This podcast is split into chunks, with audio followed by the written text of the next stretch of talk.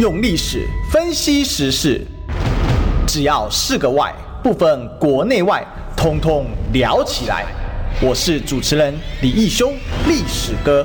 周一至周五早上十一点至十二点，请收听《历史一奇秀》。欢迎收听，这里是《历史一起秀》的现场，我是主持人历史哥李修。我们今天继续来追寻历史，追求真相。我们今天现场大来宾呢，是我们国际事务专家金文吉大使，大使好。呃，历史哥好，各位朋友大家好。是这个今天大使来哈，嗯、这、我们时间做了一点调动了啊，因为。这个礼拜呢，这个有这个任有任务，所以呢就互换了一下大家的顺序了。嗯，周三是大使啊，明天是李桂明委员，然后礼拜五的话呢是郭台铭竞选办公室发言人黄世修。好，那呃到时候我们这个今天因为这个礼拜只有三天啊，好，那也不知道大家年假过怎么样了。好，我是觉得蛮累的，因为都在带小孩，小孩子的电永远用不完了。嗯，小孩子那个是。帮你消耗你的体能的，对对对对，所以呢，哦，这个假日比不假日还感觉还要更累啊。啊，这个小朋友，因为你得从早带到晚啊，不过也蛮好的啦，因为刚好爸妈上来看看孙子。那好，那好，对对对，很，开心的一个周末啊，应该说一个年假。好，希望大家呢今天都这个年假回来呢，都可以赶快上轨道。但这世界呢，并不因为台湾年假呢，哈就。暂停啊！不过因为我们放了个双十节啊，啊，好像世界就喜庆，其实并没有，这世界非常的动荡啊。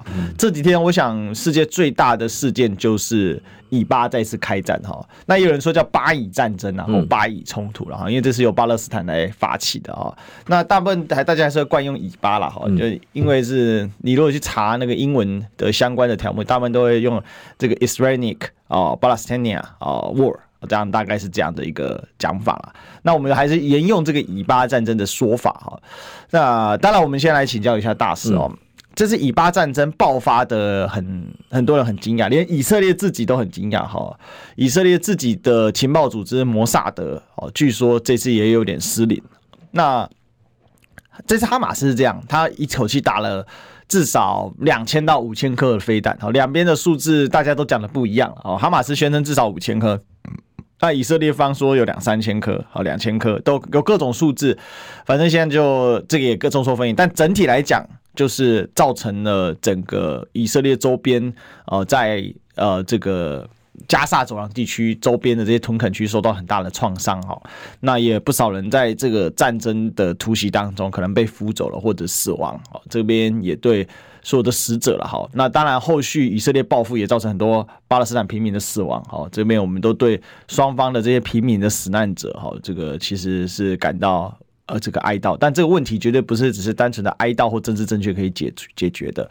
我看了这几天的报道，这个台湾媒体这一次呃。大多来说还是比较倾向同情以色列，不过这也是过去我们台湾一来惯来的立场。那我们的官方像吴钊燮外交部长呢，他是完全的，就是第一时间就宣布台湾要跟以色列站在一起。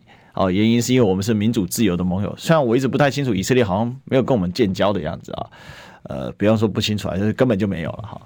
所以我们是总分几个怕来跟大师请教。第一个就是说，这一次发起战争这个。哈马斯忍无可忍吗？还是说就是个恐怖偷袭？那哈马斯美国的定义从二零一五年开始就说它是个恐怖主义的这个组织，可是哈马斯说不，我是执政党。那我们都知道哈马斯是透过巴勒斯坦的加萨地区，巴勒斯坦分两块，一块叫约旦河西岸，一个叫加萨地区哦。加萨地区的话，就是在地中海的西岸，呃，投票选出来的一个政府，但他也执政了好久了哦。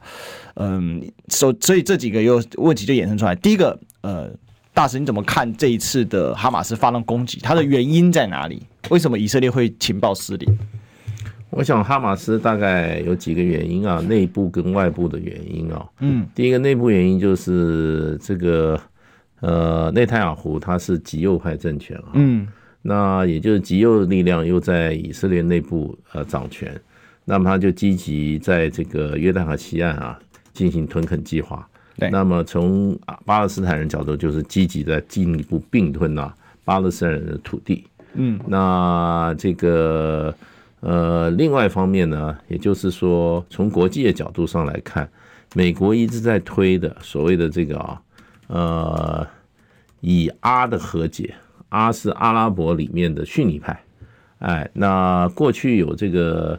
已经跟这些巴林啊几个呃小的这个海湾国家哈，嗯，已经先行试点，大概已经在进行邦交正常化了。那现在最大的就是沙乌地阿拉伯跟这个呃以色列的呃邦交正常化了。那美国推动非常激烈，呃，非常的非常的积极在推动。因为事实上，中国大陆推动了这个沙乌地跟这个伊朗的和解以后，美国就积极推动以色列跟这个沙乌地的和解。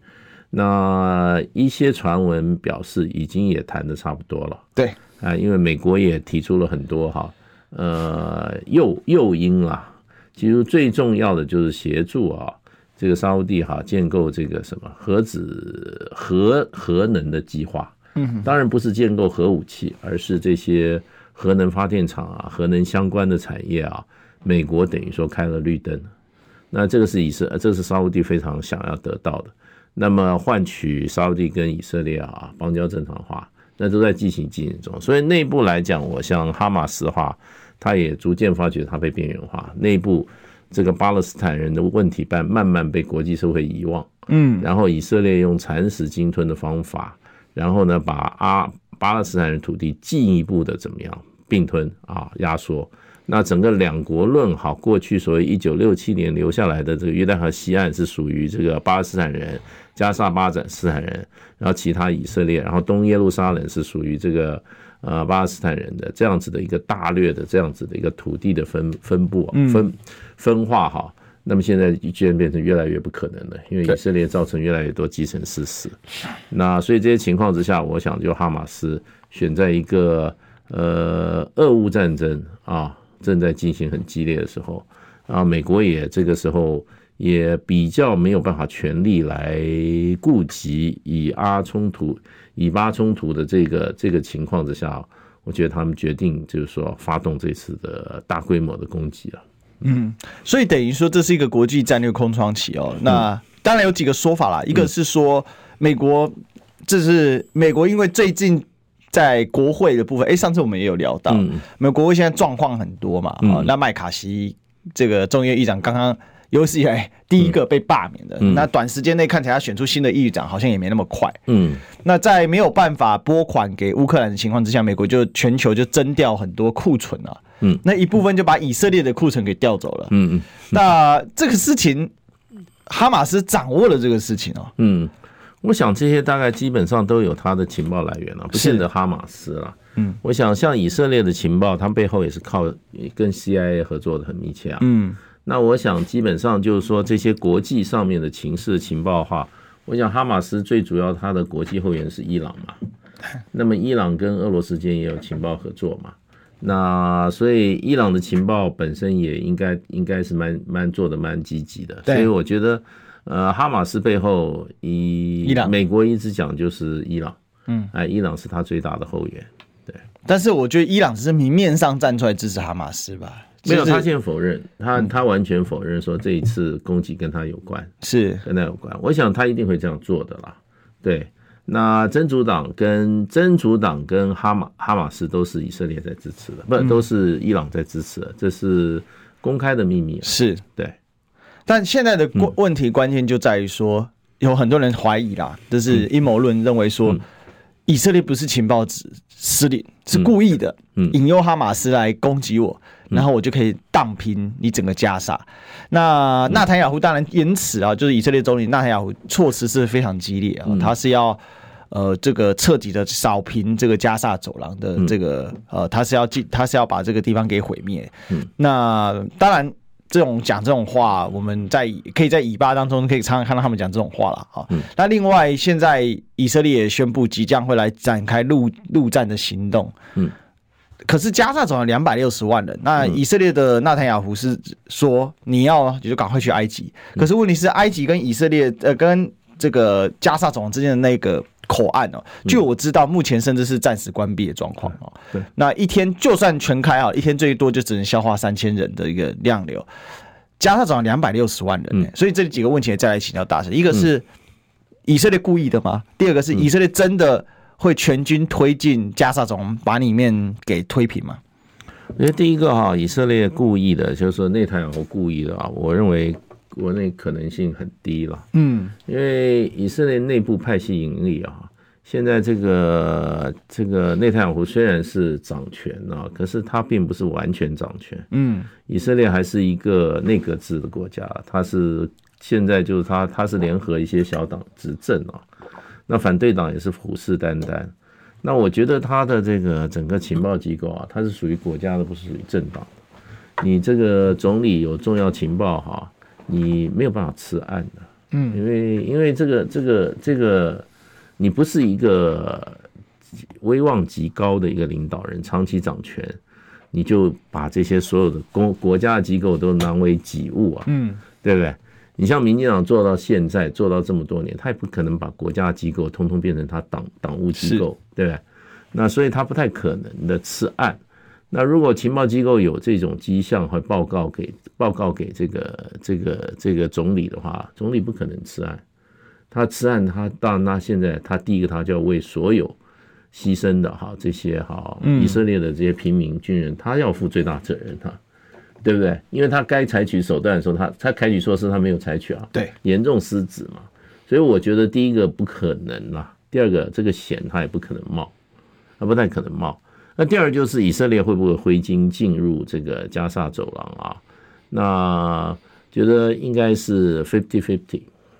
就是说，以现在的这个军事科技来讲的话，这种精准打击哈，那基本上是很可能的。他现在他已经针对这些，事实上，他以色列已经对对加沙已经进行全面攻击，只是地面部队还没进去而已啦。那他是不是能够用很精准的打击，就达到把军事目标，他所谓的军事目标都摧毁了？事实上做得到。那他如果地面部队要进去的话，那他就要准备打一个非常惨烈的巷战，嗯，那么各种的，比如说的监视的哈，这种啊肩肩扛的，或者说哈这种所谓的刺根飞弹啊，专门这种对抗坦克坦克的这种这种武器哈，那基本上都会拿出来，嗯，因为坦克如果面临到这种，比如说无人机啊，或者说刺针飞弹啊 这种打的话，那也是会损伤很严重，是。那就个人单兵来讲的话，我觉得在缺乏对地形地物的了解之下，哈，那么他这个单兵哈，事实上伤亡也会很惨重，所以并不是说他军事上他绝对优势。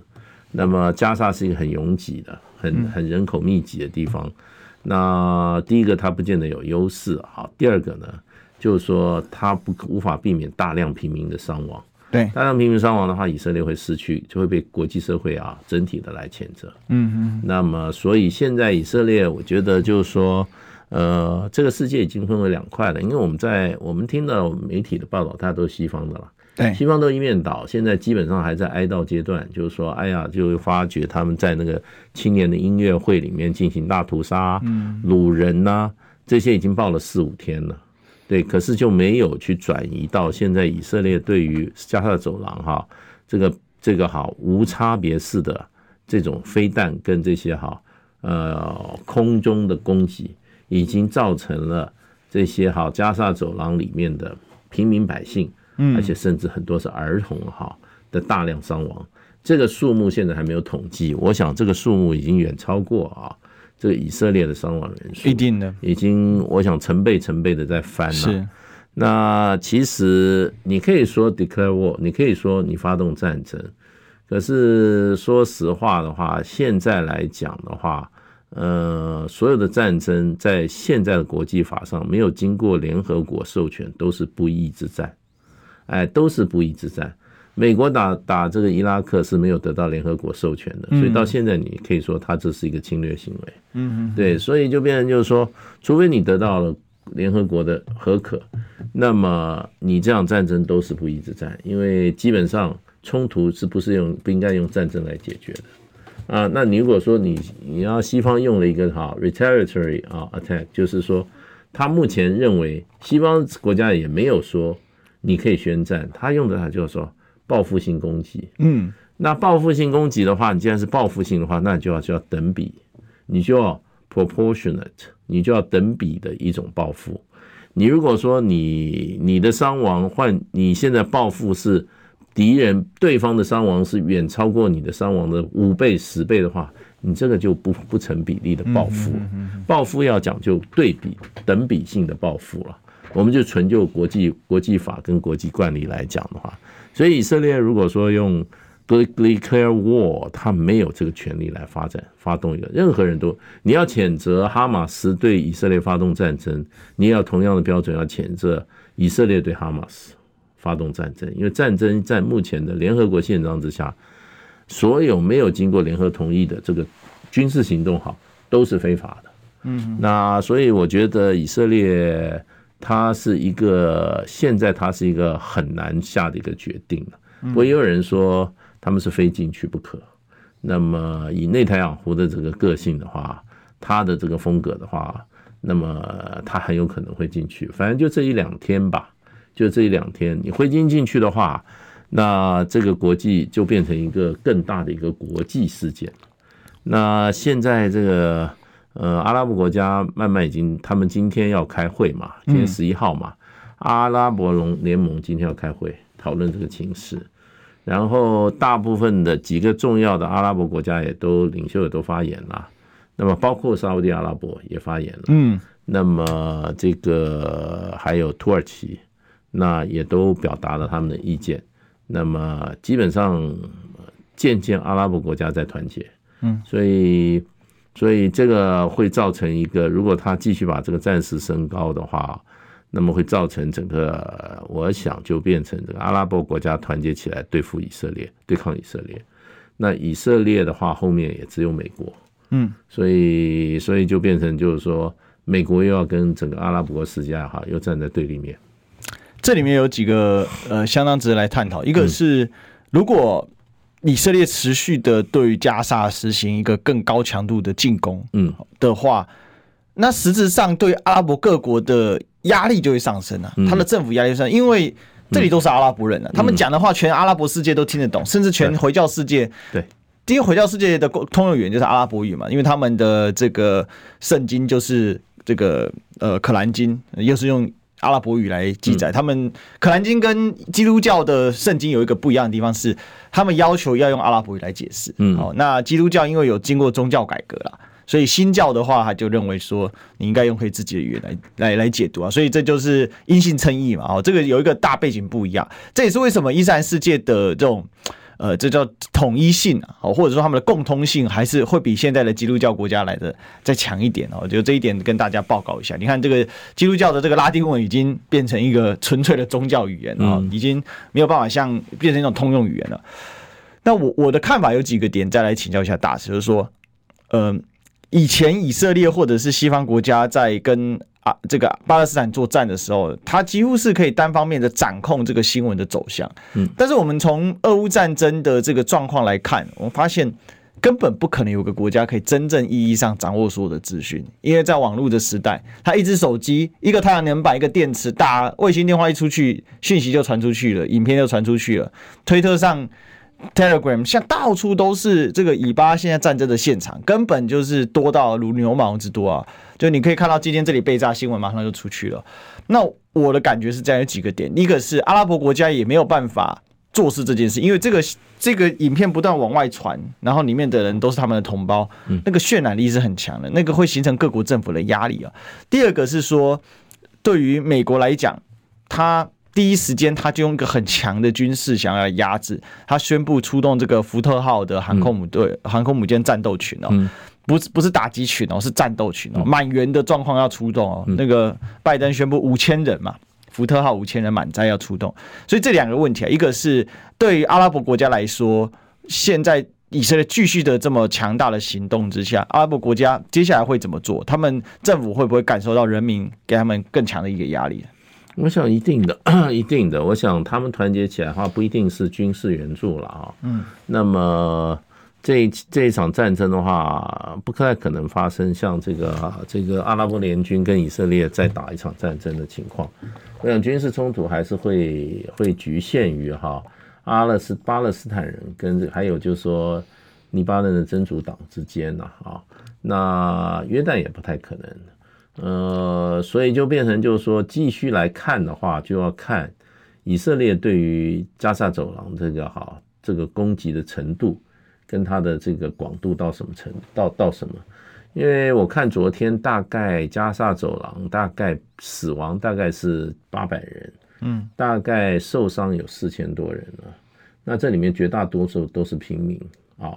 那现在以色列又对这个加沙走廊进行了断水断电啊，断食物，那么断各种的供给，这样子就形成加沙走廊两百多万人口的一个人道性的灾难。嗯那现在造造成这么大的伤亡啊，四千多人受伤啊。昨天的我看到数字啊，那医院里面没有电，所以就变成很多这个手术没有办法进行。嗯，那这个就变成就是说以色列这种封锁哈，那造成加拉加沙走廊平民哈极大的这种人道主义灾难。那如果说他现在这个攻击还没有停嘛，那人数会不断的往上升啊。嗯，往上升的话，不仅是我想，不仅是这个是阿拉伯世界，他们会怎么讲？也不是感同身受，会会对他们自己的人受到这样子的这种哈，呃，现代化军事的攻击，无差别的攻击。嗯，哎，那就变成就变成就变成一定会采取啊，被逼的要采取有有关作为。我觉得就是说。呃，很可能的话，就国际油价第一个会涨起来。对，这个也是对美国的一种报复了。就是说，呃，美国基本上现在最希望国际油价怎么样，越便宜越好啊，因为它通膨的很严重啊。然后还有就是国际金融的走向啊，大笔的这个资金的流动哈。对，我想可能会会流出西方，那么流出美国，它往其他地方走，也是对美国的一种啊一种反制。那当然，其他的各种其他的比较强烈的呼吁啊，也会慢慢会出来。嗯，这完全看现在内塔尼亚胡他要对加沙走廊造成多大的伤害。哎，他是一定要报复的啦。不过我觉得就是说，我还是回到一句，就是说，你这个如果是报复性攻击的话，你一定要成比例，就是说 proportionate，你不能够 out proportionate，那就变成一种人道主义灾难，造成这个灾难。那造成很多儿童啊、妇女啊大量的伤亡啊，那这个国际社会会加以谴责的。那哈马斯事实上的话，呃，美国跟以色列曾经在联合国想要推动它成一个恐怖组织啊，可是呢没有通过。也就是说，也就是说，对以色列的问题的话，那么国际上的认知跟美国所主导的这种认知哈工程啊是有很大差距。嗯，然后呢？最有趣的一点呢，就是说，美国几乎在以色列问题，美国跟欧盟之间也没有一个共识。对，所以在联合国里面哈，算了一下，大概美国用到将近五十次否决权，绝大多数都是跟以色列有关的。对，为什么要用到否决权？就是因为连欧洲国家也没有同意他，也没有站在他的立场，美国的立场，嗯，对不对？所以现在讲的两国论是联合国的，基本上对以巴的问题就是两国论了。对，就一九回到一九六七年的那个时候，以巴的边界，而且东耶东耶路撒冷是什么？是属于谁？是属于巴勒斯坦的。嗯嗯嗯。那现在以色列完全不顾这个哈联合国这个两国论的基本的立场，就不断的在约旦河西岸啊进行屯垦，这个是这严重践踏联合国的这个哈。有关以巴问题的决议了，是，所以后续一一大部分都是有关谴责以色列的这个屯垦屯垦行为。那可是美国一意孤行啊。那美国事实上的话，川普是时代甚至公然承认，就是说整个整个整个耶路撒冷是属于以色列的嘛，就把联合国的决议啊完全踩在脚底下了。那所以就变成就是说。呃，以巴问题的时候说，美国是没选择的，完全要支持以色列。对，然后等于美国跟以色列联手，跟全世界对着干。嗯，那现在这个情势可能如果再发展下去的话，又变成这个情势。那对美国现在已经也不要，也不说四面楚歌了，起码三两面三面楚歌吧。嗯，两面楚歌的情况之下，就变三面楚歌了。所以，美国对美国的战略来讲是极为全球战略讲是比较不利的。所以，美国一些媒体也已经在讲说，现在美就美国已经叫一种战略啊透支了。嗯，你大部分的兵力、大部分的这个国力都在第一个都放在印太，嗯，对付中国大陆。对，你军军力大部分掉，然后另外一方又突然发生一个俄乌战争，那你又要对付两面两面作战了。那你现在以压再爆发一个战争的话，美国又被拖进去的话，就三面这种哈三三面的三个战场。那个对美国来讲是一种战略透支，嗯，所以再加上美国内部现在本身就已经矛盾重重了，这种外部的这种战略透支啊，对美国是情势啊，呃是不利的，所以所以所以也有美国很多战略学者已经提出警告了。不过美国对于以色列来讲的话，基本上不是美国决定他怎么对以色列，而是以色列决定美国该怎么对以色列，所以呢。所以我觉得美国也没选择，哦，美国也没选，但我们有选择广告的权利，我们进广告。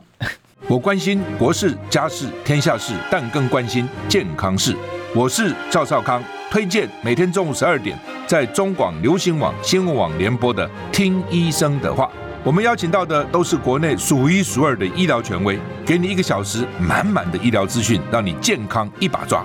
除了收听以外，还要到 YouTube 频道上订阅 I Care 爱健康，按赞、订阅、开启小铃铛，爱健康三支箭，一件不能少。用历史分析国内外，只要是个“外”，统统聊起来。我是主持人李一修，历史哥，请收听《历史以奇秀》。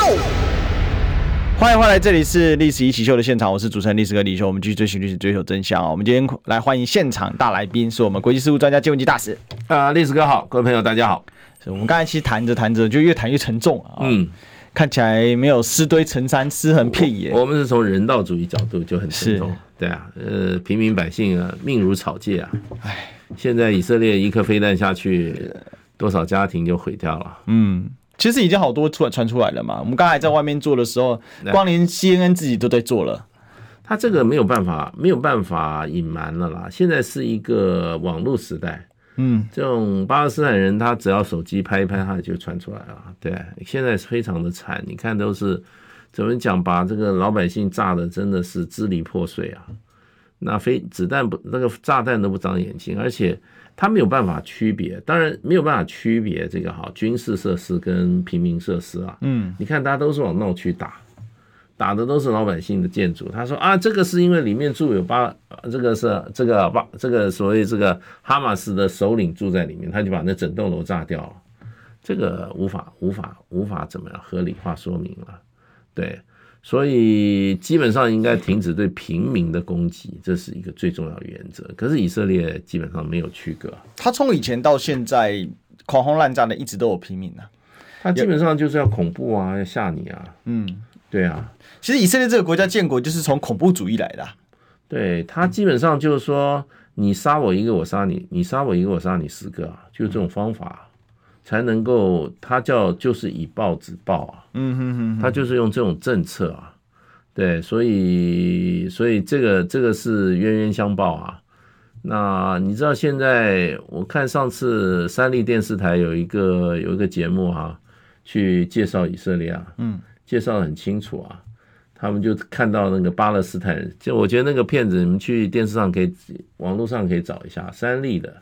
这个什么无国界什么国界哈，有一个他特别介绍，他们记者特别去拍的，那就是讲到这个巴勒斯坦人的处境啊，在以色列，然后以色列他说有七百公里的围墙啊，对，然后围墙比柏林围墙高很多倍，八公尺，对。对，那以色列事实上的话，因为过去他们对巴勒斯坦人这种压迫啊，这种不合法的压迫哈。那事实上，巴勒斯坦人就用人肉炸弹嘛，在很多公共场所就就就就等于说是怎么讲呢？就是恐怖主义嘛。那你西方解释恐怖主义，就巴勒斯坦人来讲，他是复仇啦，对对不对？然后他在人多地方，他身上的自己炸弹一炸，自己炸死了，把别人炸死。那以色列就变成怎么样？以色列就修墙啊，嗯，把巴勒斯坦人区跟以色列人住宅区都分得很清楚啊。对，而且巴勒斯坦人要进入以色列人控制的区域，层层关卡，嗯，还要有通行证啊，嗯，还要经过审核啊。你如果你家族有这种恐怖，所以以色列说这种攻击以色列人行为的话，你根本他不给你，他不给你通行证啊。然后呢，在西岸的屯垦区基本上就怎么样了？就不断的怎么样？不断的在这个蚕食鲸吞，嗯，那么建立屯垦区，因为以色列人口不断的在增加，嗯，听说啦，就是说俄乌战争以后，俄罗斯跟乌克兰的犹太人又大批回到以色列，嗯，那以色列的政策是，只要你你父母亲、祖父母是犹太人，或者你配偶是犹太人，你就可以到以色列成为以色列的国民，是，所以他人民不断的在增加，那他要土地啊。土地在哪里呢？就是约旦河西岸最多，加萨已经挤不进去了。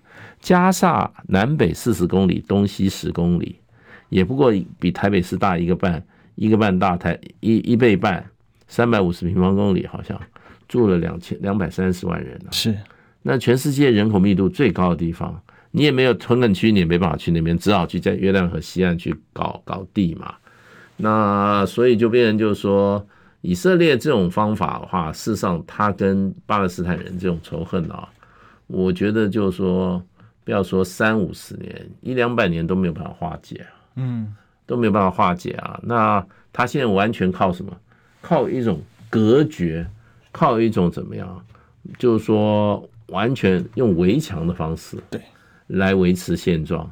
那个就变成就是说，我觉得是很脆弱的。就我们中国人的角度来看，我们总不觉得。那是用这种方法，你能得到和平吗？你现在你进到哈马斯，你现在进到加萨走廊，你去你杀我十个，因为我杀你十个的话，那这种下去就冤冤相报何时了啊？你没有办法解决这个问题啊，嗯，对不对？那当时，所以所以以色列内部也很也很分歧啊，他也有主张就接受两国方案的人啊。我见我看到他们这个那个节目去访问的时候，他们有进到加萨走廊啊。他说是全世界最大的监狱啊，你知道？对，他们加萨走廊跟以色列这边是全部封闭的，嗯，全封闭啊，都是什么？都是这个铁丝网，高高非常高的铁丝网，这样子围围在一起。然后出海也控制了，也不让你出海啊。你有渔民，你出海啊，他完完全严密控制的。所以加沙走廊是一个等于说一个，有人说他们自己说是，我看那个报道上是一个大监狱嘛，嗯，然后整个内部的经济萧条，然后国民所得好像一千多美金吧，主要靠什么？靠各国的人道救援呐，嗯，两百三十万人就在里面关在里面嘛，他们想要到以色列工作不许不允许啊，那失业率五十帕，对，失业率非常惨啊，对，我看一个数字哦。以色列的这个青年以就是呃中年以下的妇女啊，就是青壮以下的妇女，四十几岁以下的妇女，营营养哦不营养率高到五十几帕，嗯，儿童的不营养率四十几帕，对，因为这里长期缺乏人道物资啊。加萨走廊比约旦河西岸的生存条件更艰困哦。第一个，呃，大家了解这个地区，很多人都会想说，诶，这里是不是很干燥？哈，是干燥，但其实这里是地中海气候带，嗯，所以如果正常来讲。哦，如果正常来讲的话，这里事实上还是有一些水分。这里的生存环境会跟葡萄牙、西班牙会有点接近。哦，就是它就是一个地中海气候，或者是说像马格里布，好，就是那个北非这个地方，因为它后面以色列这里是有一点坡度的啊，所以呢，这个水源是可以。汇集进来，因为它这个地方刚好是个地堑嘛，就是过了以色列，以色列的邻国是约旦嘛，好，过了约旦中间有个地堑，那个地堑就是形成呃这个死海的地方，好，那它中间有一条河贯穿整个以色列的，对，就约旦河，然后最前面还有个加利利海，那这个河是这样，那为什么这里会有河流？这里事实上地形地貌跟沙乌地阿拉伯那种纯沙漠是完全不同的，这个地方就被人家称为肥沃新月嘛，为什么？因为从从这个呃。地中海的东岸，好，也就是从我们说的巴勒斯坦这块地，以色列这块地，然后往北延伸，然后到叙利亚，然后到两河流域，哦，到了伊拉克，哦，这样子，它是形成一个肥沃的地带，这里就是有水源。那那两河流域的地方靠的是两河流域。这一侧其实靠它天然气候就比较湿润，它是整个中东地区比较相对比较湿润的地方，所以本来来说这个地方自古以来居住人口就比较多，因为这里人居住的地方就少嘛。嗯，那约旦河西岸的生存条件是更好的啦，因为它不仅湿润，而且它旁边有约旦河可以浇灌哦，生命之河啊，所以约旦河西岸本来生活条件也比较好，所以以色列对约旦河西岸是觊觎很久啊。那事实上也不是只有觊觎，他就真的出来干。嗯，刚刚接大使所说的。是你可以看到现代意义上的。原这个美国有实行过一个叫做印第安保留区，嗯，南非有实行过一个叫做黑人保留区的一个政策。嗯，现代意义上，全世界的这些保留区基本上都在一九九零年代陆陆续续几乎都消失了啊，包括南非的这个最后全世，我们说它是全世界最后一个种族隔离政权倒台，但我告诉大家，这是一个世界的大谎言。就这种贯穿世界历史来看，世界上最严重的种族隔离的国家就是。这句话讲出来真的很不好听，但事实上就是以色列现在在对巴勒斯坦地区所实行的政策。还有一个美国也在实行。哎，对对对对，美国在这个跟墨西哥边界，那他至少是把它隔在他们国吧 哈。那他这个是他把国中搞成隔中国中国。对对对。因为以色列事实上他的借口是说，因为你哈马斯你不承认我以色列的存在嘛，那我也不可能承认你的存在。但大家就要想说，他对。约旦和西岸的巴勒斯坦，巴勒斯坦现在哦分成两块，一个约旦河西岸，一个是呃加萨。加萨的话是由相对我们称作为极端派或者是强硬派，其实应该叫做强硬派的哈马斯来执政，他就强硬对以色列。另外一个是温和派哈，传统叫做巴勒斯坦解放组织啊，叫巴解，又叫法塔赫。好，根据他的那个转音叫法塔赫。他的前领导人很有名，就是阿拉法特。现在领导人叫阿巴斯哦，啊，这是一个非常腐败的家伙啊，腐败到了一个极点啊。那不过生命也在倒数了啦，因为他现在身体也很不好啊，执政了十八年啊，那。这个明明一任总统只能做做四年还是五年哦，他可以不用改法律就无限期连政，这也是一个神奇。那可是就算是阿巴斯所领导的法塔赫好了，再怎么温和有什么用呢？你的土地也是不断被鲸吞蚕食。嗯，最主要是他把你的整个约旦西岸的所有的居民，他管你管到一个小点一个小点。其实大家上网查就查得到了。二零二二年最新的地图，你看到约旦河西岸。本来是一整片绿色的，是什么意思？都是在巴勒斯坦的管制之下。那现在就是像很残破的小的一个人，每一个小的那个圈禁点里面，它旁边都要过卫哨，都是用铁丝网把你隔离。这个哦，今天如果大家所谓这个就会形成了，它就是要把你搞成很小很破碎，让你毫无反抗之力。最有名的就在南非，南非有两个国中之国，哦，一个叫做斯瓦蒂尼。一个叫做赖索托，赖索托是完全被南非隔绝起来。那斯瓦蒂尼呢？它旁边还有跟莫赞比克相连，这个是我们在非洲最后一个友邦啊。那这两个国家的由来是什么？这两个其实就是当年南非实行种族隔离政策的时候，把黑人大量的往这些地方去集中。独立家邦，对，独立的黑人国家哦，他就是希望要淡化掉肤色啦，讲白就是这样。那当然，因为非洲它是黑白之争嘛，很好分。但我跟你讲哈，那个南非怎么做，你知道？是南非啊，他这个南非分三种人，一种叫黑人，一种白人，一种叫杂色人。嗯，他法律地位都不一样。对，然后他有一个种族鉴定委员会，因为杂色人比较麻烦，杂色人有时候比较黑一点，有时候比较白，是有混血的问题。然后呢，他叫种族鉴定委员会，常常会说被告密说，哎，那个人杂色，那个人其实是杂色人，他不是白人。就害他，你知道，就送到检举种族鉴定委员会以后，一鉴定说，哎，对啊，他不是白人，他就从此从天堂掉于地狱。惨，你知道，对对，这种哈非白人怎么控制？你知道，比如说约翰尼斯堡，哈，他这个城里面哈，晚上六点钟以后，所有非白人都要离开，你不离开，抓到就关起来，然后你也不能在白人区拥有任何的产业。对。那就变成就是什么，到了六点钟左右，那个黑人杂事人啊，就到处乱窜，就要赶快逃出那个市区，要不然警察无差别逮捕，就给你抓到抓到监狱里面，就帮你一丢。你知道，这就是种族隔离政策的这种残酷啊！那是南非那时候就白人就这样干的。其实今天放眼嗯，在巴勒斯坦以色列屯垦区或者是在加沙的这个状况。并没有太大的差异啊！哎，我们可以去看三立的电视台那一片，就是说就讲得很清楚了。他那一片做得很清楚，他也有走那个，嗯，他有特别走那个通关，然后呢，他走那个关口，然后再问一问巴勒斯坦人他们的感受，并不是所有人都可以拿到这个。他等于说 Visa，他不是两个月、三个月要要去 renew 一次，嗯，然后还要付钱呢，对，还要付钱呢。然后你家属里面有什么反以的这种记录的人，你就永远进不去。嗯，所以他就是这样啊。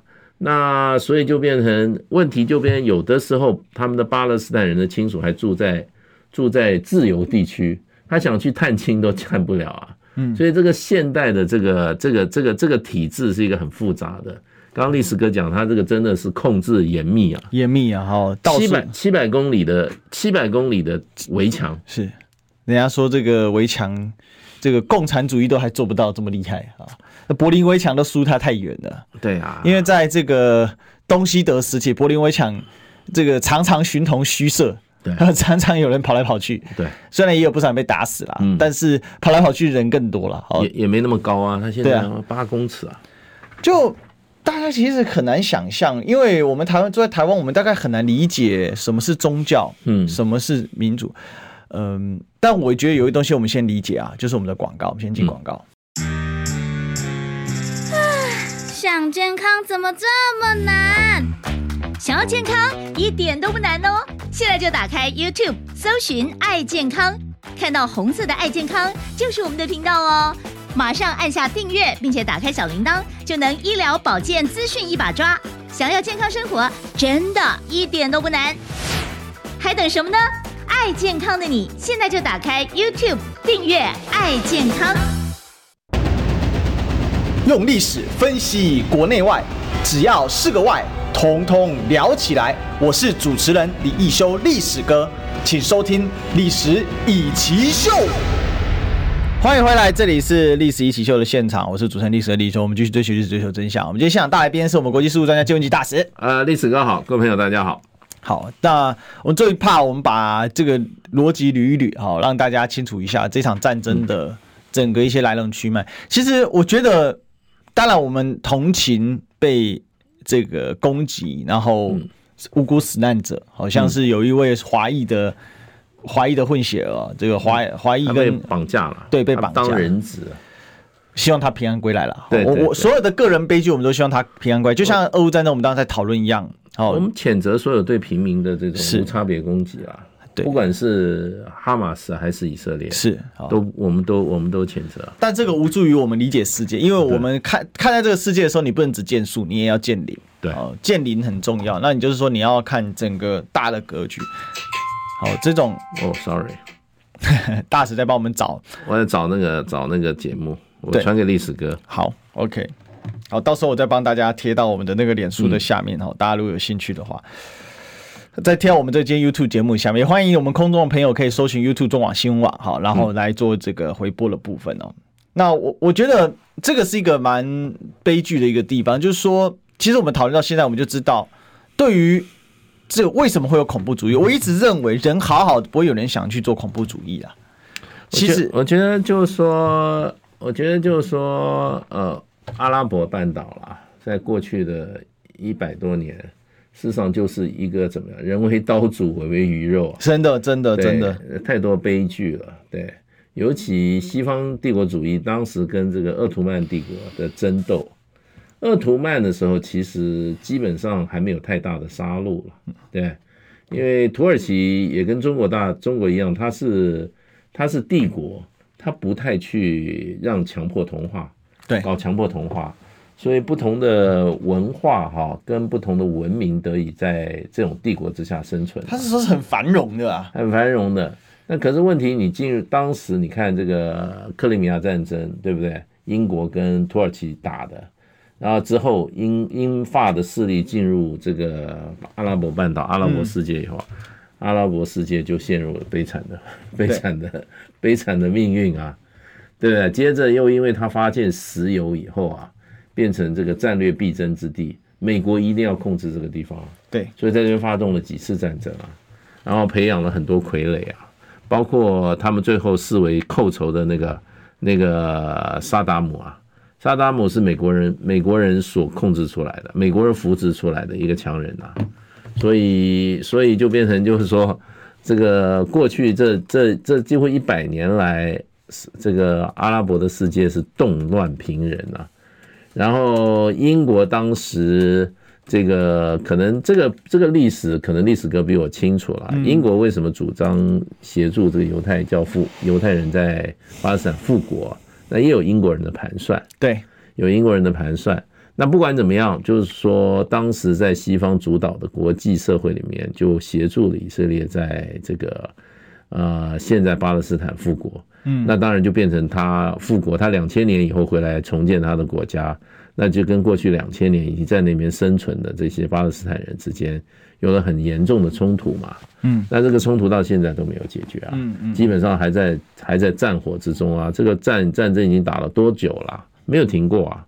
那以色列也没有办法，呃，找出一个和平相处的啊那么一个方案。那现在只有靠什么，就。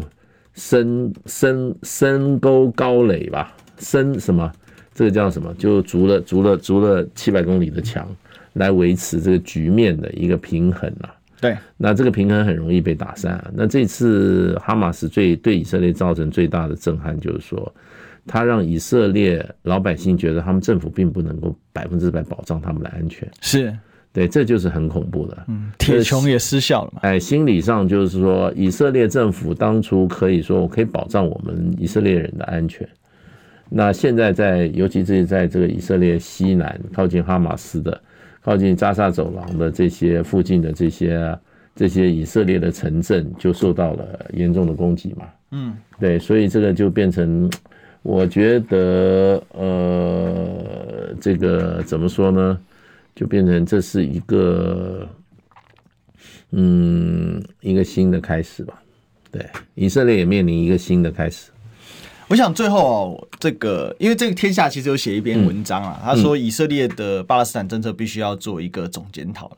嗯，哦，因为你这种强调我很安全，然后用强力这种。消灭巴勒斯坦生存空间的这种做法，嗯，显然目前是不被接受。那最后，我觉得有一个点倒是可以跟大家分享啊。礼拜一的时候，我在我自己的直播，我自己的频道直播的时候，我给大家一个私货，嗯，对，这边也给大家分享一下，就布里辛斯基说的。这个大棋盘，嗯，啊，的那个 The Great Chessboard，嗯，啊，那里面有三个 player 哈，一个叫做俄国，嗯，一个呢叫做伊朗，一个叫做中国哈。那这个如果三者结合，就是陆权的结盟啊。嗯，那我们看到为什么写三大火药库引爆两个呢？因为我们看到俄乌战争，美国对上是俄国，嗯，那这次呢以以这个以巴再冲突背后对上的是伊朗跟阿拉伯，嗯。那本来的川普时代就已经对中国发起贸易战，嗯，那不就在川普加拜登的接力手下呢，真正的完成了这个布里辛斯基的大棋盘的布局哦，完成了。这这这是这美国现在想干嘛？自己把自己第三大火药库，我觉得我本来以为你会讲就是台海，对，第三大火药库是台海啊，对对，就是台湾问题，对。但其实已经是打了一场不流血的战争了，对，现在在打中美贸易战，对那种贸易事实上那种用钱解决都是小事啊，嗯。就是说，用钱不能够解决，像以色列这个问题，他就不办法用钱解决。对，台海的问题也没办法用钱解决，所以我觉得台海、台湾、台湾海峡就是第三大火药库，是非常危险的。嗯，那希望一切平安了哈。嗯，好，那这件事我们继续观察下去。我们今天谢谢大使，谢谢谢谢历史哥。好，那我们就继续来这个努力。好，我是主持人历史的立秋，我们就明天见喽，拜拜。